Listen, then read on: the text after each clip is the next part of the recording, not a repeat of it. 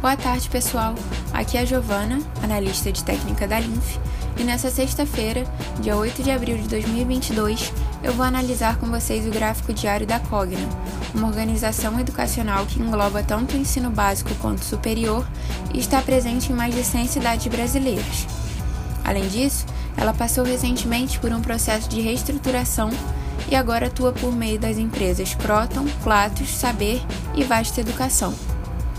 No final de março, a Cogna divulgou os resultados operacionais do quarto trimestre de 2021, que vieram positivos em relação aos anteriores, com destaque para uma redução de 87,3% no prejuízo ajustado quando comparado ao quarto trimestre de 2020.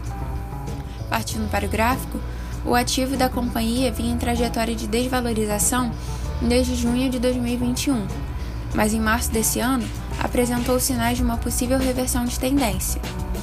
Primeiramente, temos a formação e a confirmação de um pivô de alta, já que o último fundo observado está a um nível de preços mais elevado que o anterior e a alta mais recente rompeu a resistência da casa dos R$ 2,70, sinalizando que o próximo topo também atingirá preços maiores.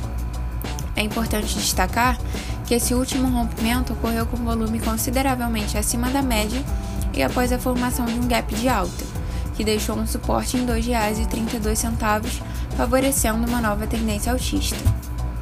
Quanto aos indicadores, a média móvel exponencial de curto prazo cruzou a aritmética de longo prazo para cima, sendo esse mais um sinal de alta.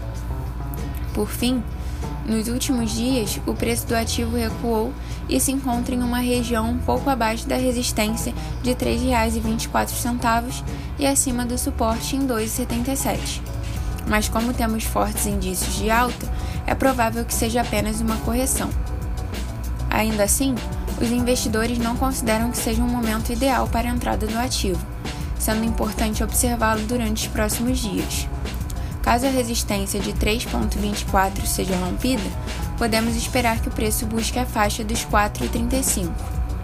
Outros cenários possíveis são a lateralização ou até mesmo uma nova baixa caso haja rompimento de suporte, principalmente da casa dos R$ 2,70.